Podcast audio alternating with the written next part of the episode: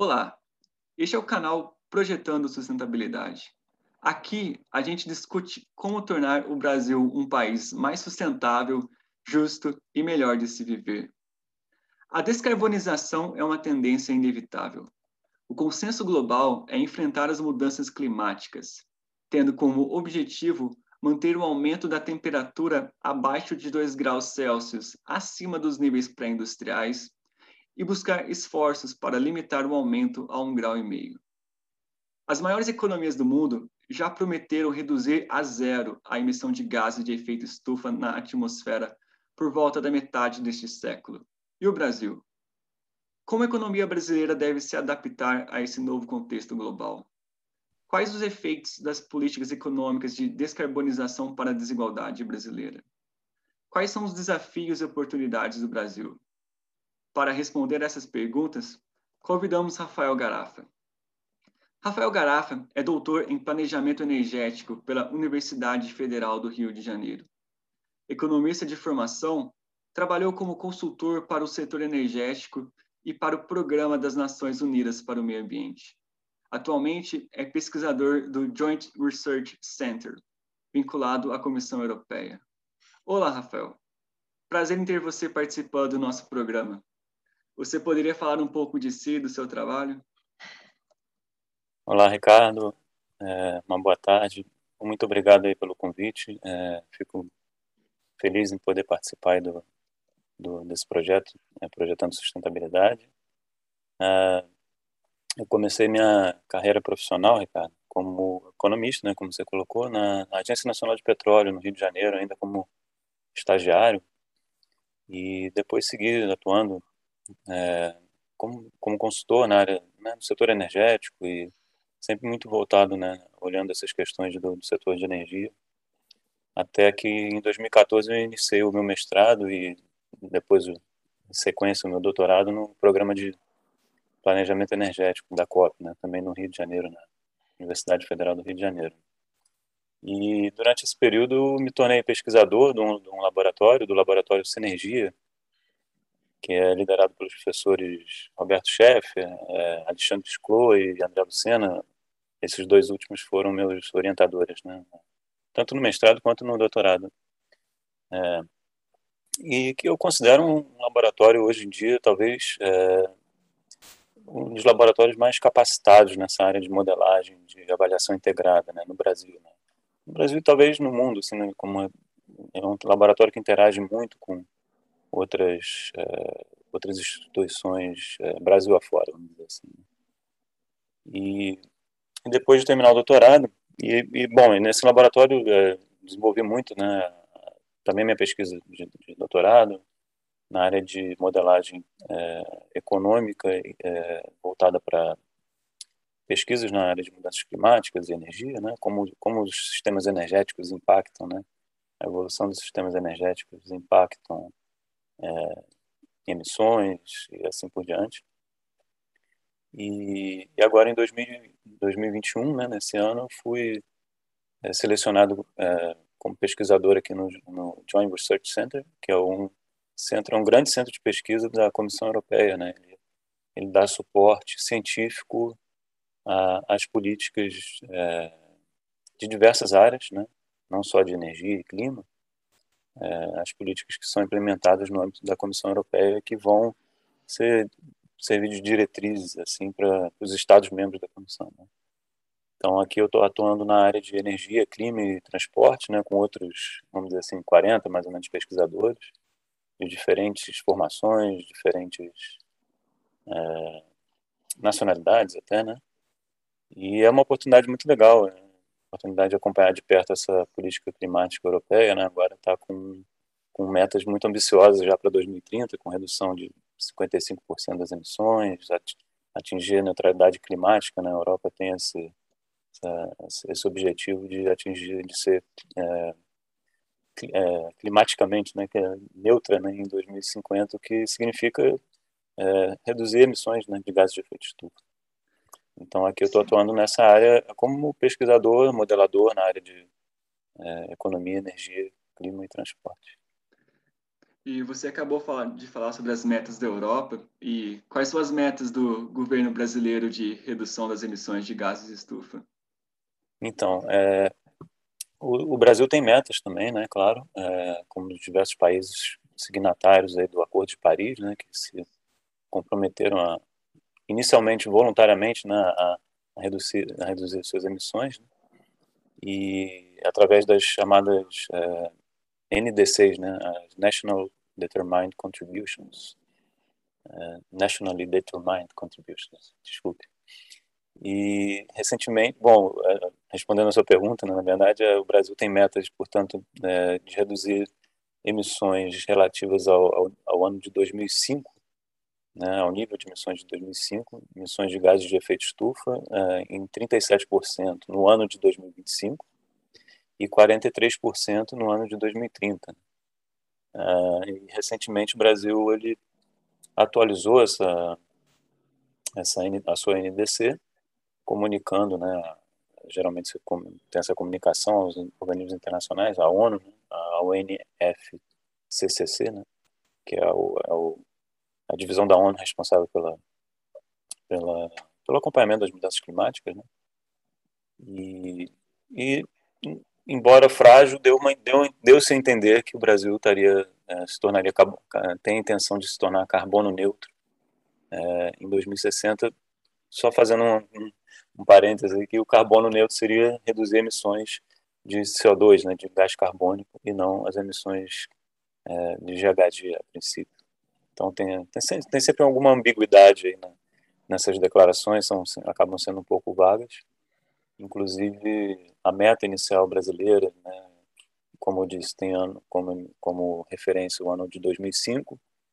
É, por mudanças de metodologia, também já, já sofreu alterações nesse nível né, das emissões, e assim, então isso sempre alguma incerteza aí nessas metas. Né.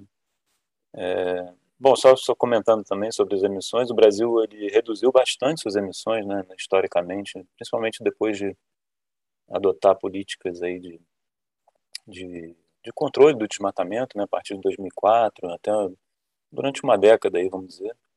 Esse controle foi bem, talvez um pouco menos de uma década, mas foi, foi um controle bem sucedido. E isso fez com que as emissões é, brasileiras se reduzissem bastante, mas essa essa tendência se reverteu, né? Então, quando a gente estava falando das metas da, dos números lá de 2005, eu estava olhando esses números um pouquinho antes da entrevista, né?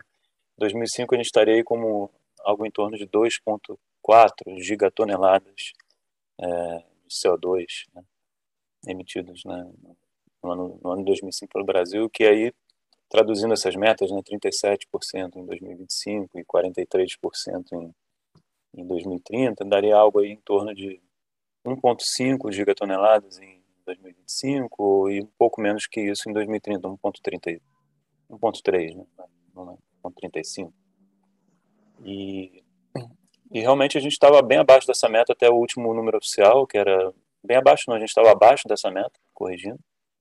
O último número oficial 2016 estava é, abaixo desses 1.5, né, que eu comentei de 2025.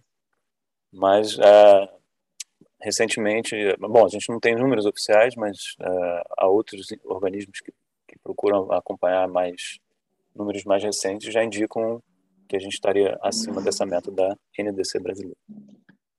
E quais são as principais políticas para o Brasil atingir essas metas atualmente, assim? E, e, como as políticas de precificação do, do carbono estão, estão presentes hoje em dia?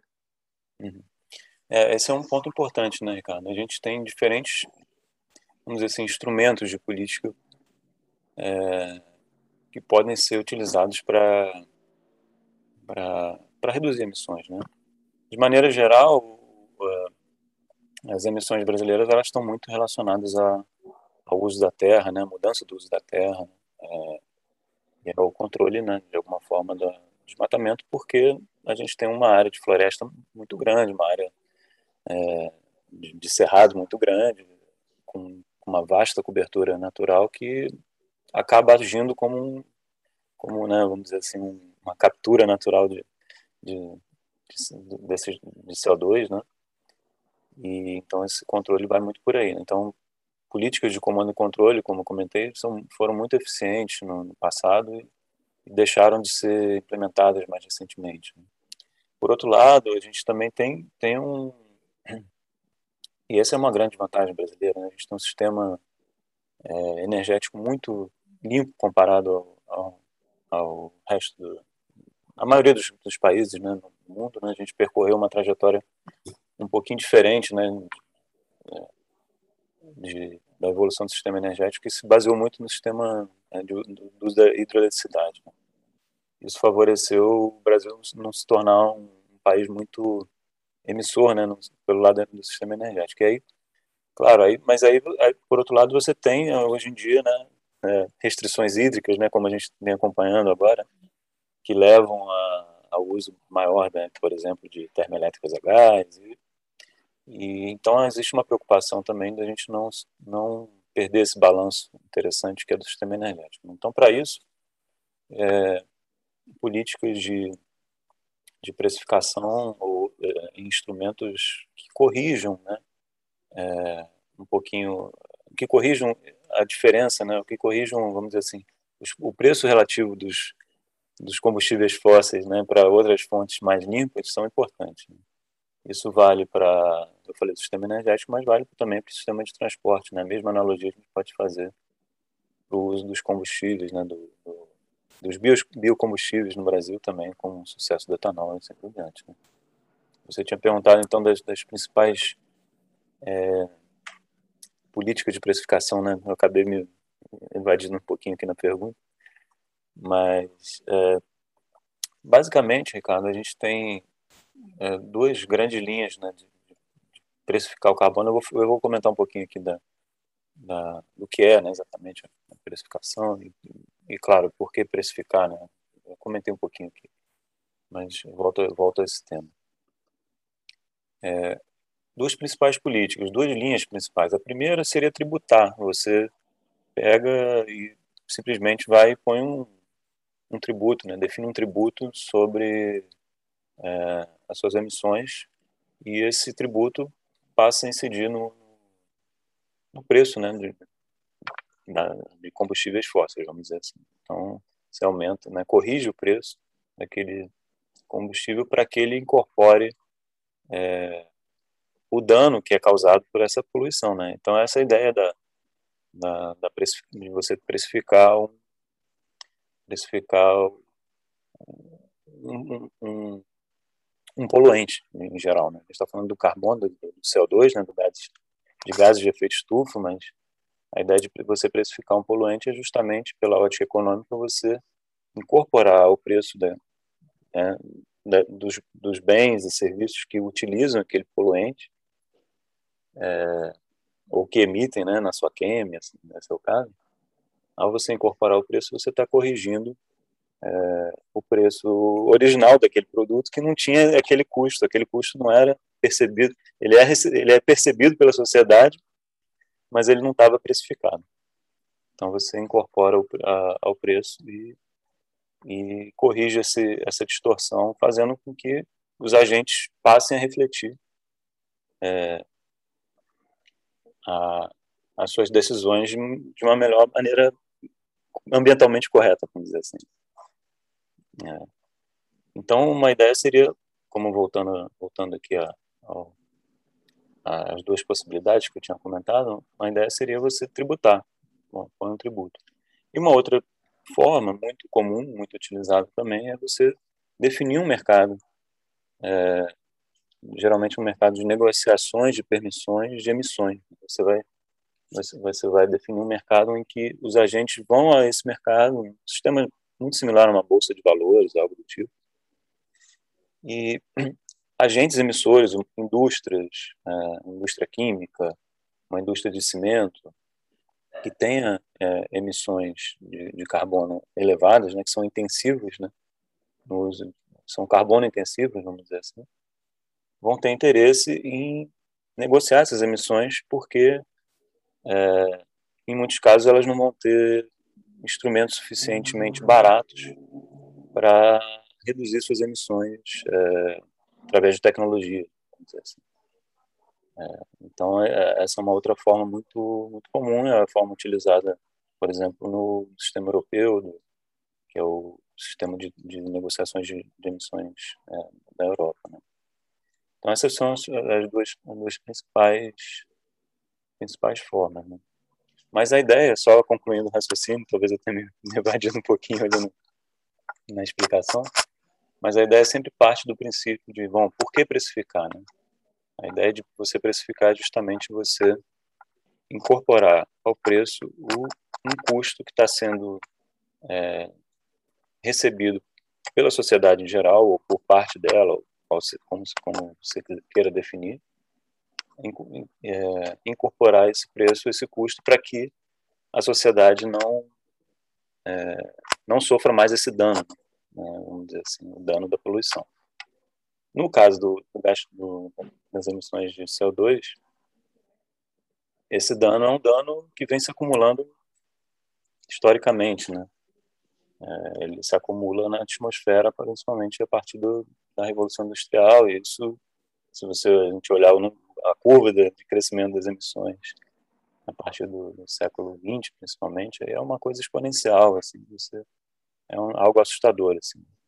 E isso levou, né, a, a, e qual o dano, né? O dano é você acumular é, gases que são os gases de efeito estufa na atmosfera e você está elevando a temperatura terrestre acima de uma acima de, de níveis é, aceitáveis e que causam eventos extremos, né? Como foi até é, discutido um pouquinho na, na, na, sua entrevista anterior com a, a me corrigindo. Michele Reboita.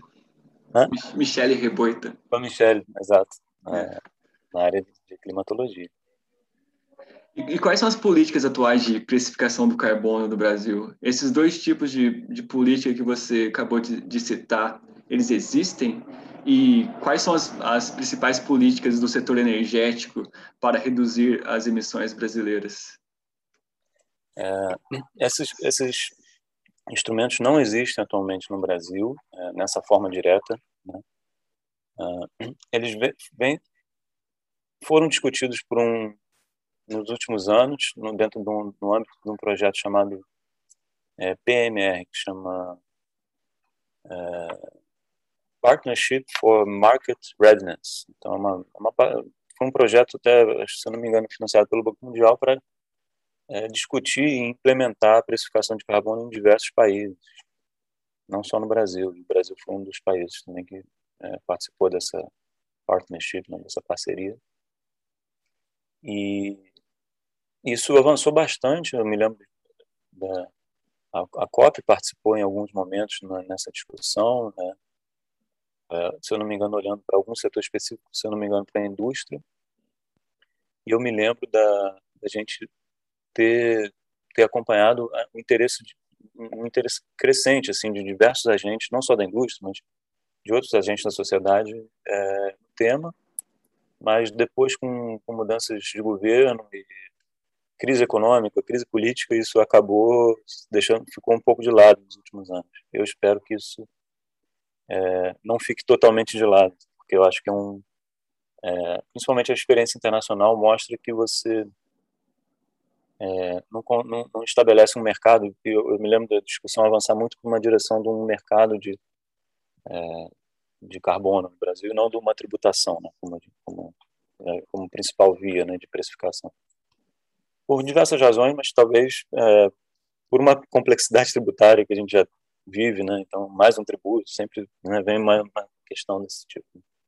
Então a, a, a discussão sempre se encaminhou muito para uma uma ideia de tributar, de, de perdão, de, de, de, se instituir um mercado de, de carbono e e realmente havia um interesse interesse importante assim de, diversas membros da sociedade mas mas como eu estava colocando o a experiência internacional ela acaba é, sendo válida para a gente olhar é, a importância de você estabelecer tentar estabelecer logo um mecanismo desse tipo porque ele não não se torna maduro da noite para o dia entendeu? então você é, é preciso uma série de é, de correções frequentes, né, de acompanhamento das regras do mercado, então, até você conseguir determinar um sinal de preço, vamos dizer, estável, consistente, com participação de diversos agentes naquele mercado negociando é, permissões, né, de de emissões né, de CO2, é, para que esse mercado realmente se consolide. Né? E para que ele dê resultados, né, que o objetivo é você reduzir emissões. Então, eu acho que o maior exemplo, e, e é o exemplo que eu tinha citado do mercado europeu, né, que demorou, se eu não me engano, agora já está entrando na fase 3, indo para a fase talvez 4, é, e foram necessários é, ajustes recorrentes nessa, na, na, nos mecanismos ali do mercado para que, é, de fato, o sinal de preço fosse consistente e atingisse a meta de redução de emissões. Acho que em 10 anos eles conseguiram é, reduzir é, bastante é, o, o, nível de emissões, principalmente nos setores de indústria, assim, que são os, os, mais atuantes nesse mercado. É, então, no, no, no, Brasil, eu acho que eu vejo bastante, bastante no sentido. Agora, você tinha me feito uma outra pergunta e eu já me... É, quais são as políticas em vigor para reduzir as emissões brasileiras? Por exemplo, você disse, você citou anteriormente o caso do biodiesel. Além do biodiesel, você poderia explicar especificamente essa política do biodiesel e quais outras políticas de controle da emissão estão em vigor? Sim, sim. É, no caso do Brasil, né, é, a gente tem uma tem políticas muito bem sucedidas na área de biocombustíveis, né?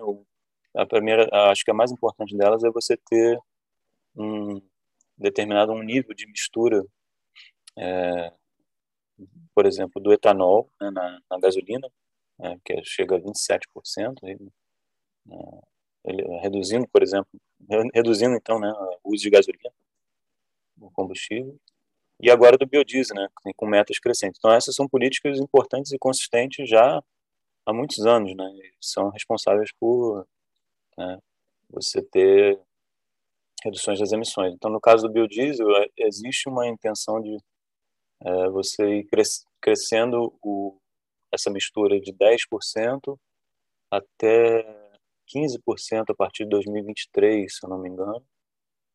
Uh, e é, houve alguma discussão esse ano aí, questões de preço, né? Ia para 11%, voltou para manteve-se em 10%, tal. Então é, é, é, essas são políticas importantíssimas né, na área de, de, de transporte, né? Para redução de emissões. Para no setor, esse a gente está falando principalmente do setor transporte, né? No setor, aí, mas a gente tem outros setores, né, muito afetados também, né? No caso uh, o planejamento de expansão do setor elétrico. Né? Tem os leilões de, de, de energia, energias renováveis, né? com expansão de geração eólica e geração solar.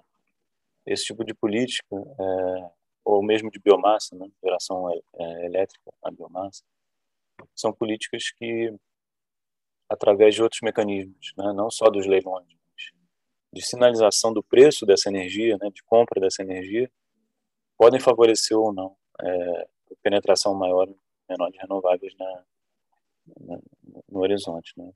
Então, sempre existe um, um olhar aí do, do planejador energético, né, da, da, própria ONS também, em é, controlar bem despacho, esse, todo, todo, todo, todo essa, esse balanço do despacho também acaba sendo uma política indireta né, de controle de emissões, de alguma forma. Mas, novamente, no caso brasileiro, a gente está falando, então, do setor transporte, né? falamos do setor de energia, políticas para a indústria, né? a gente tem é, alguns incentivos para eficiência, é, aumento da eficiência industrial né?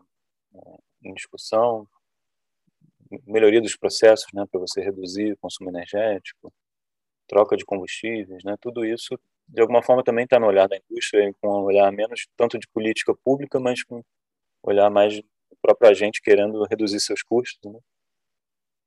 Temos também, então a gente falou de indústria, no setor residencial também uma política importante, é, recente, foi a, a, determinação da troca de do final do fim da comercialização de, de lâmpadas incandescentes, né, para você fazer a troca de todo aquele estoque de lâmpadas velhas, né, as incandescentes, que geram mais calor do que luz, por, por lâmpadas LED, né, que consomem é, muito menos energia, né, e ao consumir men menos energia, você está reduzindo emissões de alguma forma também. Então, então, são políticas indiretas ou diretas, dependendo de como ela está sendo desenhada, que favorecem, né? No caso da eficiência energética também é, esse, esse, tem esse lado.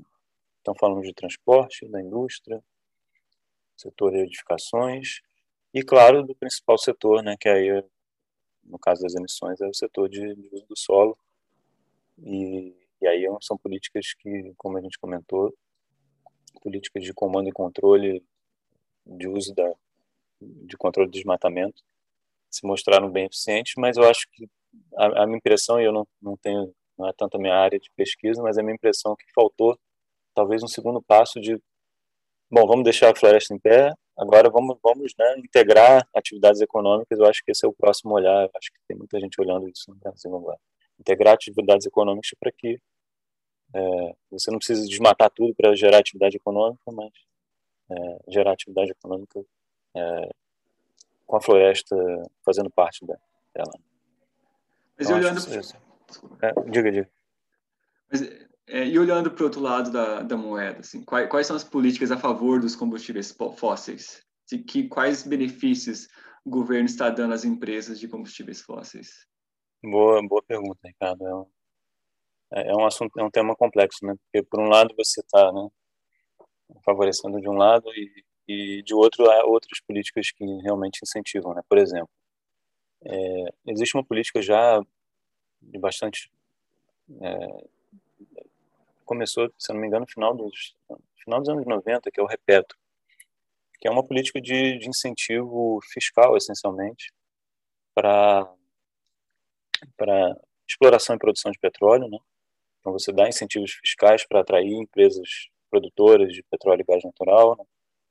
É, quer dizer, você tem todo um roteiro de leilões de áreas de exploração, né, petróleo gás natural, mas além disso existem outros incentivos para para compra de equipamentos, né, que estão dentro do, do Repetro, para compra e importação de equipamentos, para deduções fiscais que favorecem de alguma forma contabilmente e aí o lucro dessas empresas. E é uma política que começou, no, como eu disse, começou no final dos anos 90, foi renovada recentemente, se eu não me engano, até 2040. Né? Então, é uma política que está se estendendo meio que na contramão, né? você dar, dar incentivos de longo prazo. Claro que a gente não pode ser simplista né, nessa discussão, porque existe também grupos de interesse né, é, pressionando por esses, por esses incentivos, existe é, lobby político, né? Eu acho que essas as empresas de petróleo historicamente fizeram isso, não só no Brasil. Então é, é, uma, é algo que algo que faz parte do jogo e a gente tem que saber saber lidar, né? E, e, e discutir abertamente na sociedade se, se a gente tem interesse em continuar financiando é, empresas de petróleo para uma energia que, ao que tudo indica, não vai ser mais utilizada nos próximos anos. Né? Então, a pergunta que se faz é se vale a pena realmente é, incentivar a expansão desses desse tipo de energia se, se ela talvez esteja com é, uma demanda cada vez menor no futuro. Né? Então temos o Repetro, por outro lado tem todo um, esse contexto fiscal brasileiro, é, tributário, desculpa, que é muito complexo, né, meio insano. É, temos ICMS, ISS, todos os impostos municipais e estaduais. Eu não teria conhecimento aqui de detalhar todos é, esses mecanismos né, que envolvem os estados e municípios, mas certamente há outros ali, talvez para atrair empresas né, no setor. Eu me lembro muito do exemplo do Norte Fluminense, né, algumas cidades reduzindo o ISS para atrair empresas de petróleo. Né, então, tem esse lado da exploração e produção. É, você tinha me perguntado de outras. Eu me lembro também de um exemplo recente, que aí não é tanto na, na produção desse combustível fóssil, senão no uso, né, que é o que é o, programa chama Rota 2030. O Rota 2030 é um programa de também um pouco nessa linha de incentivo fiscal é, para as montadoras né, de automóveis. Né? A indústria automobilística. E eu me lembro, hoje a gente não, não tem acompanhado tão de perto, mas eu me lembro quando foi lançado, havia um grande questionamento sobre as contrapartidas desse, desse, desse benefício fiscal né, para essa indústria. E uma das críticas que foi, foi feita à época era justamente é, não haver uma contrapartida no sentido de melhoria é, mais, vamos dizer assim, uma melhoria mais aguda no que é no que tange a eficiência dos, dos veículos uh, produzidos e comercializados no Brasil. Quando eu estou falando de eficiência, é da redução do consumo de, de combustível por quilômetro rodado, vamos dizer assim, né, nesses automóveis. Então, a tendência agora da tecnologia é você ter é, veículos híbridos, né, elétricos, é, que, em que você consegue rodar muito mais por com um consumo menor de energia, né, portanto reduzindo emissões. E o Repeto, o Repeto não, perdão, o Rota 2030 é, perdeu essa oportunidade, se eu não me engano, de, de ser mais é, agudo nessa nessa contra na exigência dessa contrapartida da, da indústria automobilística. Novamente, imagino que por é, pressões, lobby da indústria, né, é uma indústria que emprega muito, enfim, e aí, e aí são outras discussões, né, que fazem parte da política brasileira, mas que a gente tem que estar atento para não, não não se comprometer com, com tecnologias não eficientes né, no futuro e que tecnologias que vão acabar utilizando combustíveis fósseis é, que a princípio não tem não, não tem terão muito mais demanda até o final do século, vamos dizer. E hoje em dia, um assunto em pauta nos meios de comunicação são os efeitos das políticas de preço da gasolina e do gás de cozinha sobre a inflação. E, e, faz sentido subsidiar os combustíveis fósseis para controlar a inflação e manter o poder de consumo das parcelas mais pobres? Olha, Ricardo, essa é uma pergunta é, difícil, vamos dizer assim, porque acho que a pergunta, na verdade, é, faz sentido para quem, né? Porque se você for pensar do ponto de vista econômico, né, é, pelo menos assim, como vejo, né, o subsídio ele, ele, primeiro, ele está na contramão, né? Ser subsidiado, é um pouco da discussão que a gente teve agora na pergunta anterior, né?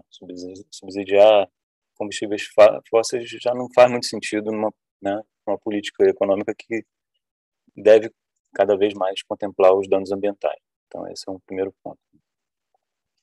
É, é, claro que a gente sabe que no Brasil há pressões sobre, de preço, né, sobre, sobre o preço dos produtos, né, no caso do, do transporte, principalmente do diesel, né, mas eu entendo que o subsídio ele distorce ainda mais o preço relativo desses produtos. Né? Então ele gera sinais piores para os agentes que estão que usam esses produtos. É, então é, eu não vejo como uma forma muito sensata não, não, de você fazer política econômica nesse sentido. Eu vejo o subsídio muito muito útil para setores é, de nicho, é, inovação, por exemplo, você quer fomentar um setor que ainda não, não gerou né, aquela curva de penetração da tecnologia no mercado. Né? Então, é, setores promissores, né? É, inovadores, eu acho que eu acho que faz sentido você subsidiar ou mesmo algumas alguns né, tramos da, da, da, produção agrícola, né, tradicionalmente são muito subsidiados. Então. Mas para combustíveis fósseis, principalmente para controle da inflação, eu não, eu não vejo isso como, como, pelo ponto de vista econômico, não vejo muito, muito sentido. Até porque eu acho que há, tem formas mais consolidadas hoje em dia de você evitar é, a perda do, do, poder de compra, né, da, da, principalmente das, da, das parcelas de, de, renda mais baixa, com transferências diretas. Então, acho que o subsídio ele acaba tendo efeitos piores né, para os agentes. Né. E, mas, por outro lado, pode fazer sentido para determinados grupos, né, grupos de interesse que é, vão capturar parte daquela renda, ou do ponto de vista político, realmente pode fazer sentido, né, no sentido eleitoreiro, da, da de curto, curtíssimo prazo da coisa, né, de você controlar ali imediatamente preços e, e ter algum bom resultado eleitoral nesse sentido. Então, pode fazer sentido para esses grupos, mas para a sociedade como um todo, não, eu não vejo muito sentido, não. É, e outro ponto que para mim, é, é que ao subsidiar a gasolina, quem mais ganha são os mais ricos, porque são os mais ricos que ganham, que, que dirigem.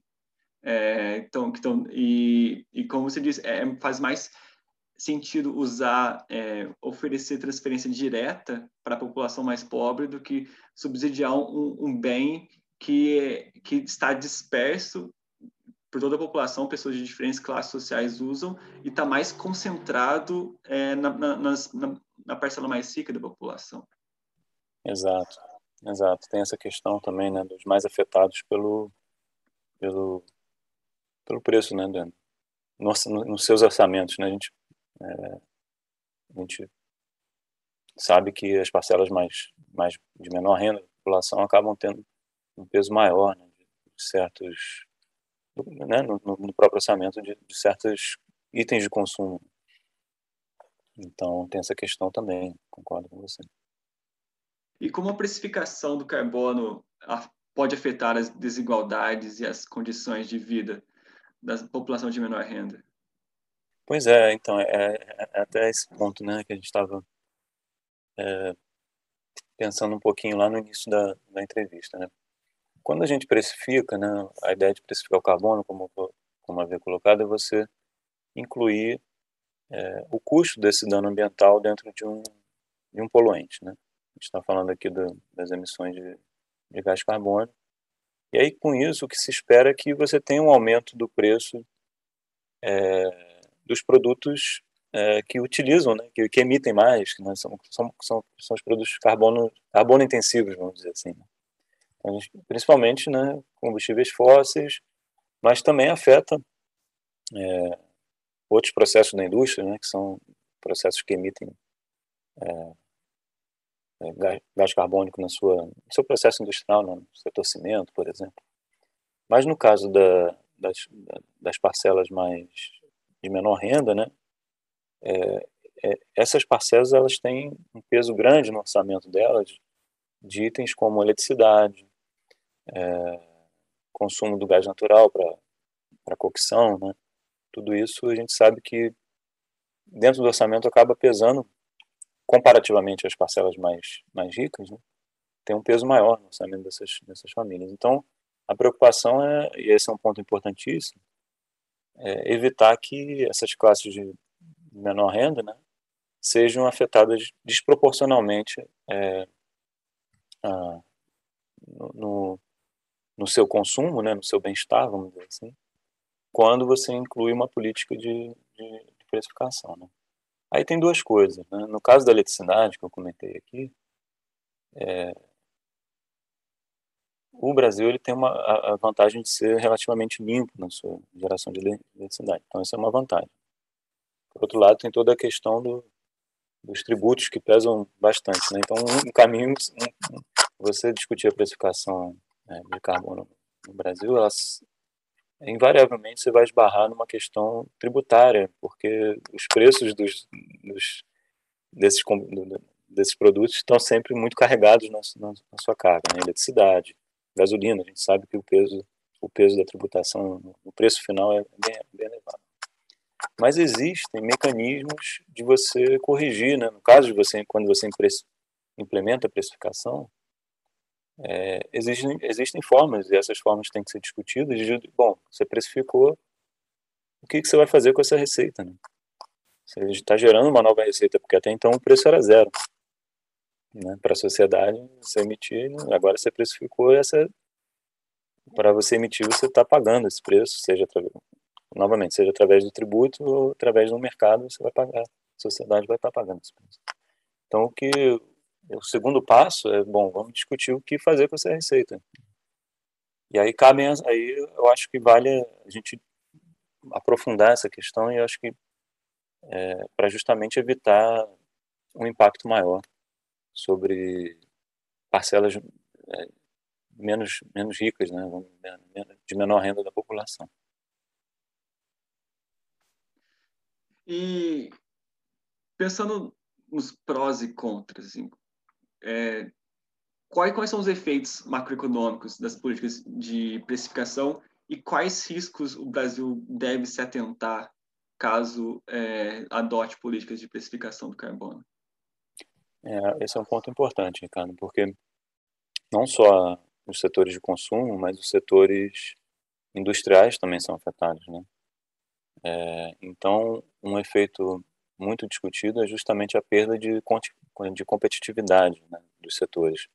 Ao precificar, você sempre vai é, aumentar o custo e vai perder competitividade. Isso é dado. Né? Uma vez você põe, você tinha o preço zero, botou um preço um, dois, três, que seja, né?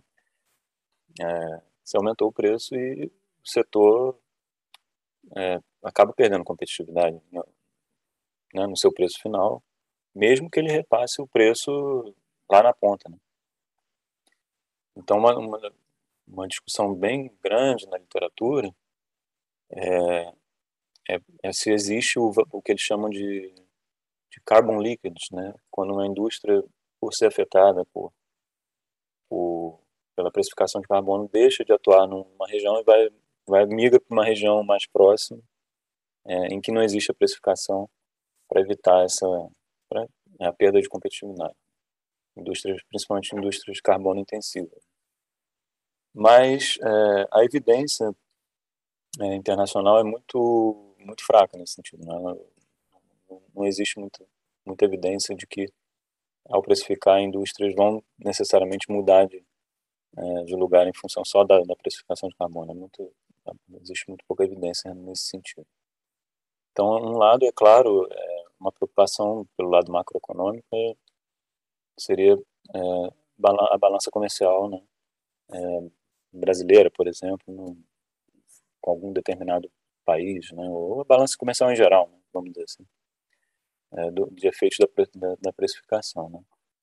Mas, então, o que, o que isso foi até o tema justamente do, do artigo recente, né, que eu e outros colegas da, da COP, né, junto com o professor é, Ângelo Gugel, lá da FGV, a gente publicou um estudo na revista chama Energy Economics, e em que a gente avaliou justamente a precificação do carbono no Brasil num, nesse contexto um pouco mais amplo, em que não só o Brasil está precificando, fizemos simulações em que os demais países do mundo estão é, precificando. E o que a gente viu foi que, na verdade, é, o Brasil teve um ganho, embora moderado, teve ganho, não teve perda na sua balança comercial é, líquida, né? Estamos falando do, do resultado da balança. É, pra, em, em, setores interessantes, como a agricultura. É, então, isso acabou até tendo um efeito moderado, mas meio por cento de crescimento no, no PIB na, nas nossas projeções até 2030. Então, realmente esse ponto de olhar o olhar macroeconômico é, é uma questão a ser cuidada na, na, ao implementar um instrumento de precificação. E, e por que esse dado da, do ganho da, da balança comercial? É porque o Brasil tem uma matriz energética relativamente limpa? Esse é o principal motivo? É, na verdade, o, o, os resultados que a gente investigou é, foram que esse ganho se dá justamente assim, você com, com todo mundo precificando, é, existe uma, uma, certa mudança no, no, nas trocas comerciais, é, no padrão. Né? Claro, nem todos os países vão ter o mesmo preço nessa, nessa simulação que a gente fez. E países menos. É, países como o Brasil, que tem um, um viés de exportação de commodities agrícolas, é, ou produtos não tão é, carbono intensivos, alguns setores ele, ele registrou embora né, tenha registrado queda nas exportações e queda nas importações, a queda, é, vamos dizer, líquida, se, foi, se, tornou favorável. Essa foi a nossa, é, a nossa conclusão, e isso teve um, um efeito positivo para para o PIB brasileiro. Né? Então, respondendo a sua pergunta, não foi é, é, uma consequência da matriz brasileira ser limpa, senão uma consequência do reequilíbrio das trocas comerciais mundiais, sendo o Brasil um país protagonista nessas trocas. E quais seriam os, os efeitos de políticas de precificação do carbono para a distribuição de renda? Então, esse, é um, esse foi outro, justamente, Ricardo, até, obrigado por, pela pergunta, porque esse foi o outro ponto que a gente observou nesse mesmo estudo. Né? É, a gente avaliou uma coisa interessante, que é a possibilidade de você pegar essa receita do mercado de carbono. Então, o que a gente fez foi simular né, um mercado de carbono amplo no Brasil, é, é, para todos os setores, mas olhando só é, as emissões de, é, de origem é, energética, vamos dizer assim. Então, a gente está falando da queima direta né, é, de combustíveis fósseis. Né? Então, a gente, nesse, nesse estudo, a gente se absteve de olhar mudança do uso do solo, embora seja, né, como já ressaltei, um ponto importante do Brasil. A gente olhou só é, emissões de energia, como a gente tá, costuma dizer. É, então, o que a gente avaliou foi, simulou um mercado, olhou a evolução desse mercado entre 2020 e 2030 e, e avaliou essa possibilidade de retornar essa receita do mercado de carbono de diferentes formas. Né? Uma delas seria justamente por transferência direta para as famílias. Né? É, então a gente avaliou três sistemas mais ou menos diferentes de acordo com a distribuição. Uma distribuindo a receita igualmente para todos os é, para todos os decis de renda né, da, da, população. É, uma segunda se concentrando nos, nos decis de renda é, que estão abaixo da linha da pobreza. Considerando a linha da pobreza, com, a gente usou a métrica, a métrica, do Banco Mundial, que é de 5 dólares e meio por dia é, de renda dessas famílias, da família. E uma terceira forma de distribuição focando exclusivamente nas, nas famílias abaixo da linha de extrema pobreza, que aí é um dólar e meio, um dólar e noventa, é, a linha de corte, né? é, ao dia para cada é, para renda familiar. E aí o que a gente viu que é, é claro é, a receita desse mercado chegando falando agora dos números para 2030, né, a gente estimou em torno de 10 bilhões de dólares, vamos dizer. Então esses 10 bilhões de dólares é, direcionados né, para essas parcelas de, de menor renda causa um efeito substancial, assim, né, de mudança no, no, orçamento dessas famílias. A gente chegou em valores aí entre 60 e 140 dólares mensais é, para essas famílias. Então a gente está falando aí de, dependendo né, da cotação do dólar, aí, valores próximos a talvez a um, quase um salário mínimo. Hoje em dia um pouco menos, né, dependendo de forma como a gente redistribui essa receita. E, e o interessante é que isso é, é a forma mais simples e mais direta de você evitar é, um efeito negativo da, da precificação sobre é, as famílias. Né? A gente avaliou outras formas, mas essa se tornou que não de transferência direta, né? mas essa é, para a gente é, resultou a mais interessante, até por um contexto em que o Brasil já tem experiência né, de, de transferência de reta, direta de renda né, através do Bolsa Família, já existe então uma experiência passada né, de implementação desses programas.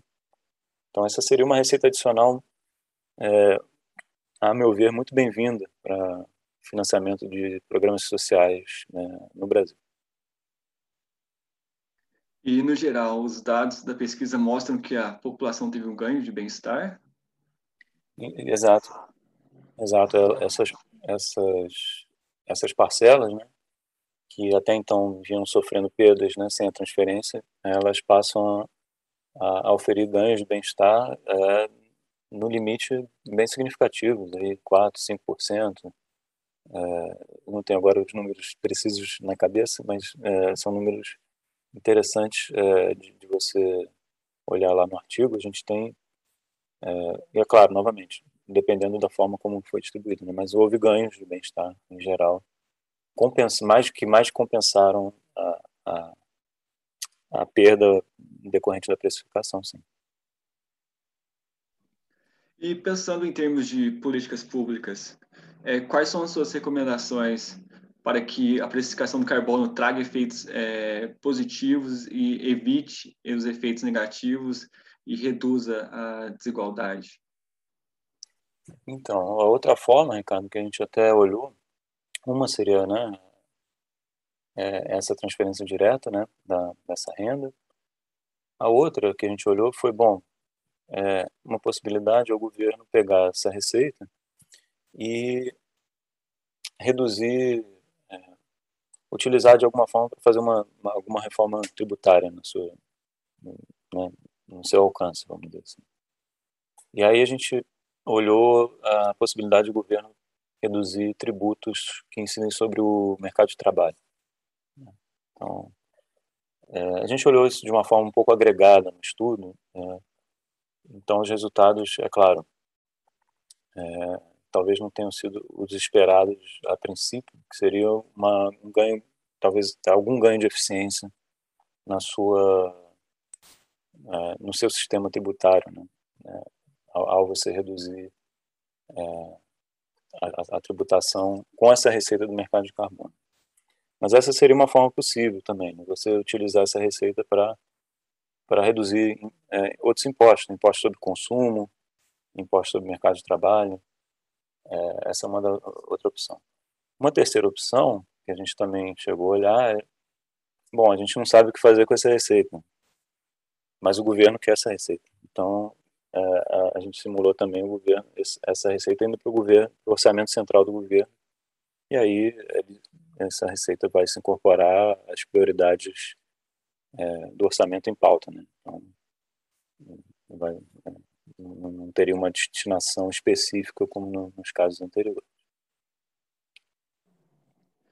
Mas hoje em dia tipo, já está em funcionamento o mercado de carbono transnacional na União Europeia, o mercado de carbono da Califórnia e do Quebec estão fortemente conectados. É, oficiais chineses já afirmaram que no futuro o mercado de carbono chinês pode se expandir para outros países. Então, existe uma certa possibilidade do Brasil ingressar em um mercado global no futuro.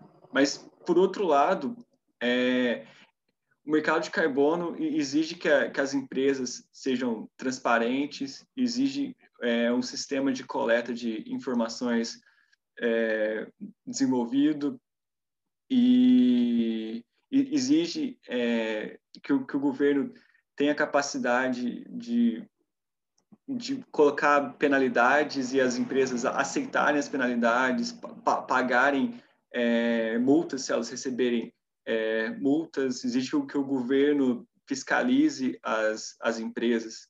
Então, quais são as possibilidades de o Brasil ingressar no mercado é, transnacional de carbono ou desenvolver o seu próprio mercado de carbono? Você acredita que isso pode acontecer no médio prazo, digamos de 10 a 15 anos? É, Ricardo, essa é uma, uma ótima pergunta, porque você tocou num ponto muito importante, que é justamente o ponto da regulação, né? de como regular esse mercado e aperfeiçoar, né? Você precisa realmente controlar emissões, você precisa ter mecanismos que verifiquem né, se os agentes estão declarando, é, como eles estão declarando as emissões, o controle, né, no caso de você implementar é, é, um mercado, mas também no caso de você é, você a, implementar uma tributação, porque você o governo ao implementar a tributação ele quer acertar justamente o, o preço ótimo desse mercado, o preço ótimo do tributo. Né? Então, para isso, ele precisa ter informação, vamos dizer assim, a melhor informação possível é, dos agentes. Né? Então, é, é, isso me lembrou um ponto muito importante, muito discutido na literatura em, em, é, econômica, em, que, que, que, remete justamente a esse, esse, ponto. Qual seria mais, a, forma mais eficiente? Tributar ou é, você ter um mercado, é, um mercado de, de emissões? Né? E, bom, no, se o mercado fosse realmente um mercado perfeito, né, com informação perfeita, todos os agentes, tudo, é, você teria o mesmo preço entre, entre esses dois sistemas. Né? Mas existe realmente essa discussão, dado que, em muitos casos, esse mercado não é um mercado amplo, que né, perfeito no sentido de que contempla todos os setores, é, todos têm acesso igual à informação, e assim e assim vai é, na discussão da, da, teoria econômica. Né? É, se o, o Brasil, é, como, como, como, bom, primeiro antes de falar um pouquinho do Brasil, acho que vale dizer que o mundo em geral ainda está bem distante desse mercado internacional. Né? um mercado é, internacional consolidado, assim, transnacional consolidado. Você tem, hoje em dia, é, claro, a gente falou da Europa, né, mas hoje, hoje, acho que o grande expoente hoje em dia é a China, tá, ela avançou bastante né, com projetos piloto é, estaduais, vamos dizer assim, nas províncias, né, e recentemente lançou um mercado nacional. Então você vê avanços né, é, em diferentes áreas né, e, e, e, mercados importantes. Né, a gente está falando do mercado é, chinês, não é, não é pouca coisa. Mas essa realidade do mercado global ainda é uma realidade distante. Né? Acho que esse é um primeiro é, é, ponto. Mas o outro ponto é um pouco o que eu falei antes, né, que essa a precificação de uma forma geral ela se mostrou é, importante, é, não, não no sentido dela ser uma bala de prata, vamos dizer assim, de reduzir e acabar com as emissões. Não, a gente vai precificar e acabar as emissões, podemos, podemos fechar a discussão aqui, vamos para casa, vamos para a praia, vamos fazer outra coisa. É, na verdade, não. A precificação ela se mostrou um instrumento importante, mas complementar a outros instrumentos. Né? Essa experiência internacional tem mostrado nesse sentido. Então, por isso, nesse sentido, o que eu vejo é o Brasil é, ser importante, como eu comentei um pouco antes, dar um primeiro passo. Né? Estabelecer um, um sistema de precificação já para começar a, a, a, falar com outros agentes mundo afora, né? porque a gente tem uma, tem, um, tem uma inserção internacional através do comércio internacional grande e isso vai estar em pauta, né? já faz parte da pauta é, é, da economia mundial em geral. Né? Então, acho que esse primeiro passo é, é importante. E a experiência internacional, como eu disse, mostra que essa formação do mercado leva tempo. Né? Então, se eu espero que a gente dê logo esse passo, na verdade. Acho que acho que é um passo importante, como como eu disse, como instrumento, não como instrumento de definitivo, mas como um instrumento complementar a outras políticas que ajuda a corrigir é, o sinal de preço dos combustíveis fósseis para os agentes, né? Então, é, quando quando o preço aumenta, as pessoas vão pensar duas vezes, bom, vou usar isso aqui mais de forma mais eficiente, ou eu vou reduzir meu consumo, vou ter um consumo mais consciente, ou vou tentar melhorar meus processos industriais para reduzir é, meu, meu consumo de óleo combustível, por exemplo, e assim por diante. Né? Então, acho que esse é um primeiro passo importante. E se isso pode acontecer no, médio prazo, eu, eu, diria que sim, que é uma realidade em discussão. Talvez tenha tido um, um, alguma algum stand-by, vamos dizer assim, tenha, tenha, tenha ficado meio de lado por questões mais políticas, de mudança de governo, né? Isso acaba influenciando um pouquinho, né? A forma como algumas políticas estão sendo discutidas já, né? infelizmente, né, porque são políticas de longo prazo e merecem ser políticas, na verdade, de Estado, não de governo, né, essa é uma distinção importante. Mas eu, eu entendo que é, o Brasil não, vai, não, não pode, de alguma forma, é, deixar de passar é, em branco né, nessa discussão da, de precificação. Então, indo para o encerramento, é, caso, caso alguém queira contatar você ou saber mais sobre o, o seu trabalho, o que deve fazer? Bom, primeiro, obrigado, Ricardo, pela, pela, pela oportunidade de discutir aqui, apresentar um pouco do, da, da, da minha visão né, sobre, sobre o tema. Claro que é um tema que se aprofunda, né? A gente pode estender para outras áreas de pesquisa, porque é, acaba influenciando diretamente muitos setores. Né? Então, é, é, um, é, um, ponto, é um tema interessante. Para contactar, para me contactar, quiser saber mais sobre o meu trabalho, eu vou deixar o e-mail até que está no artigo, o meu, e-mail da, da UFRJ ainda, que é o rgarafa.ppe.ufrj.br. Eu acho que facilita, porque foi o e-mail que você me contactou também. E é o e-mail que está no artigo, então quem tiver facilitaria o acesso, né, claro. Eu tenho um Twitter, mas eu sou eu não sou usuário muito ativo do Twitter, mas também pode me encontrar no Twitter. Eu acho que é, também acho que é possível também contactar por lá, é, embora eu não seja tão ativo quanto eu gostaria. mas eu acho que é uma plataforma legal também de, trocar informações de, de trabalho e, e, artigos, esse tipo de coisa. É, e o teu artigo vai ficar nas notas desse podcast. Se alguém quiser acessar, é, é, é só ler as notas que pode baixar e ler o artigo completo. Então, Legal. muito obrigado, Rafael, pela tua participação. Obrigado, Ricardo.